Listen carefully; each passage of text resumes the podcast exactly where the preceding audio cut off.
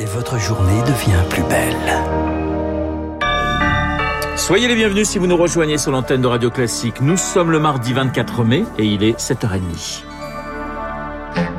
La matinale de Radio Classique avec Renaud Blanc. Et le journal présenté par Charles Bonner. Bonjour Charles. Bonjour Renaud, bonjour à tous. À la une ce matin, Bruno Le Maire appelle les entreprises à augmenter les salaires. Un appel, pas une obligation. Ce serait contre-productif selon le ministre reconduit à l'économie. Il recevait hier les organisations de patrons pour aborder l'urgence pour le gouvernement.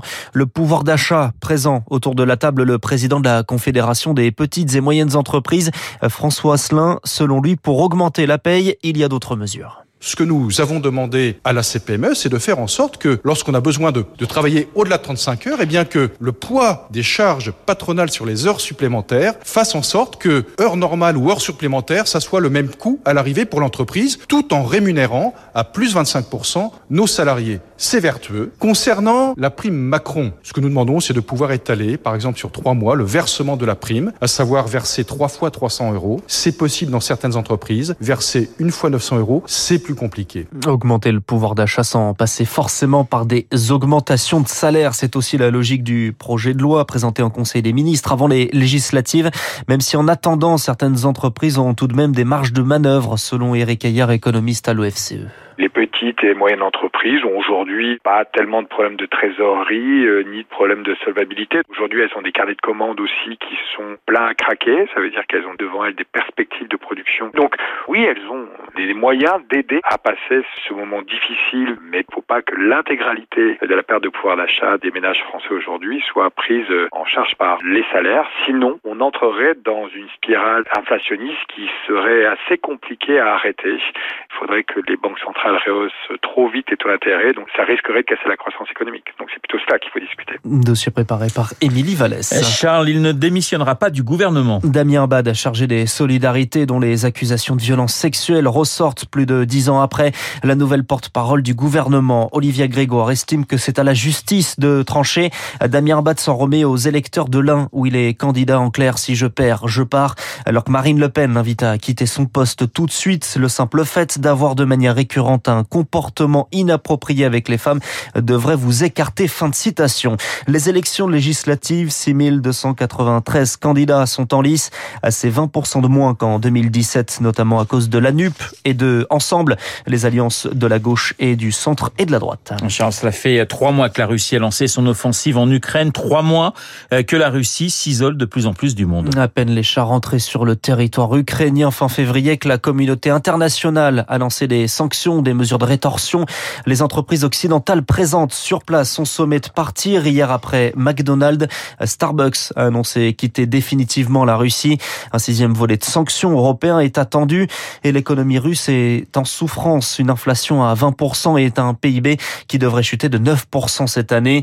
Et au long terme, cela s'annonce encore plus sombre selon Renaud Foucard. Il est économiste à l'université de Lancaster au Royaume-Uni. La perspective à long terme, c'est d'être comme l'Iran. C'est un pays qui s'est fort appauvri, aussi avec des ressources naturelles, mais qui a très peu de possibilités de se diversifier parce qu'il est extrêmement compliqué de commercer avec l'Iran. L'Iran essaie toujours de relancer des négociations pour essayer d'alléger les sanctions. Et donc ça, ça va être le destin de la Russie pendant les 10, 15, 20 prochaines années. C'est d'essayer de trouver un moyen de faire autre chose que d'être simplement une source de ressources naturelles qui exporte du pétrole et du gaz en échange de rien. C'est un retour à une économie très très fermée qui va dépendre du bon vouloir et de la santé économique d'un nombre très limité de voisins, à savoir la Chine et peut-être l'Inde. Un propos recueilli par Rémi Vallès. Sur le terrain, la région de Luhansk, dans le Donbass, est aujourd'hui presque entièrement envahie par les Russes.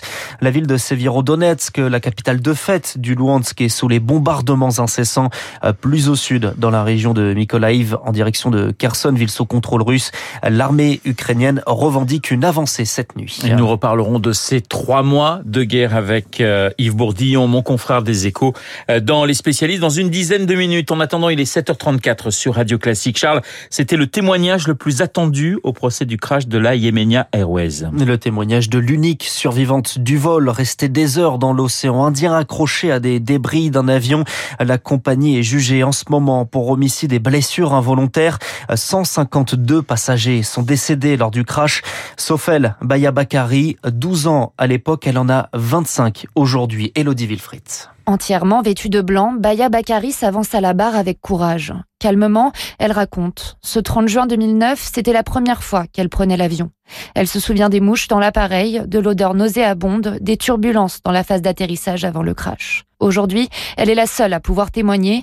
Si elle n'aime pas le terme de miraculé, c'était pour elle son destin. Voilà, c'était écrit, il y avait des personnes, euh, on va dire, sur papier qui avaient beaucoup plus de chances de survivre que moi des meilleurs nageurs euh, que moi et pourtant bah, c'est une petite fille de 12 ans qui a survécu.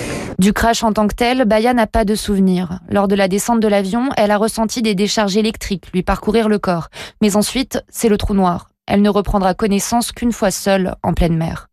Ce que décrit la jeune femme est en fait un mécanisme de protection du cerveau, explique la psychologue Hélène Romano. Un état de stress tellement extrême que du coup le cerveau est disjoncté. Il déconnecte les émotions parce que de toute façon c'est le seul moyen de survivre. Sinon on va mourir de stress. Deux ans après la catastrophe, Baya a réussi à reprendre l'avion. Étant donné que je n'ai pas d'image choquante de l'accident, j'y suis arrivée, précise-t-elle.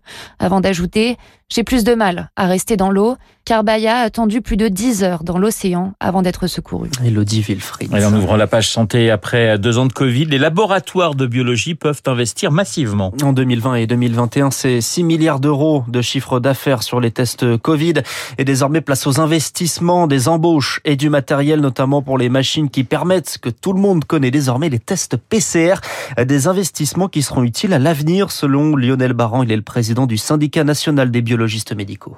Toutes les machines qui ont été achetées pour le Covid, ce sont des machines qui permettent de faire des PCR sur d'autres choses. Par exemple, avec la PCR, on est beaucoup plus sensible sur certaines infections dans les selles, quand on a des infections gastro. Pour les infections respiratoires, ce sont des machines qui permettent ce qu'on appelle les multiplex de tester le Covid, mais de tester aussi la grippe et le VRS, c'est ce qui donne les bronchiolites et on sait que chez les nourrissons ça peut être grave. On a aussi des PCR pour tout ce qui est infection sexuellement transmissible avec une très très bonne sensibilité puisque c'est de l'amplification génique. Donc ça a permis vraiment de moderniser tout le parc de diagnostic en France. À ce niveau-là, on a rattrapé le retard qu'on avait sur d'autres pays européens. Propos recueilli par Rémi Pfister. Et Roland Garros en tennis, ça passe pour les favoris, un peu moins pour les favorites. Naomi Osaka, ancienne numéro 1 mondiale, sort au premier tour et la tenante du titre, Barbara Krejcikova, numéro 2, est éliminée au premier tour par une Française, Diane Paris, 19 ans, visage de la nouvelle génération, tout comme Corentin Moutet, 23 ans, qui sort Stan Wawrinka en 4-7 et qui sera opposé à Rafael Nadal au prochain tour. L'Espagnol, qualifié facile euh, tout comme Novak Djokovic. Aujourd'hui, on suivra avec attention l'entrée en lice de Joe Wilfried Songa pour son dernier tournoi avant la retraite. Il joue à 13h30 contre Casper Ruud. Merci Charles Charles Bonner pour le journal de 7h30. Dans un instant, les spécialistes, je vous le disais, Yves Bourdillon, mon confrère des échos, pour évoquer ces trois mois de guerre en Ukraine et puis l'économie avec François.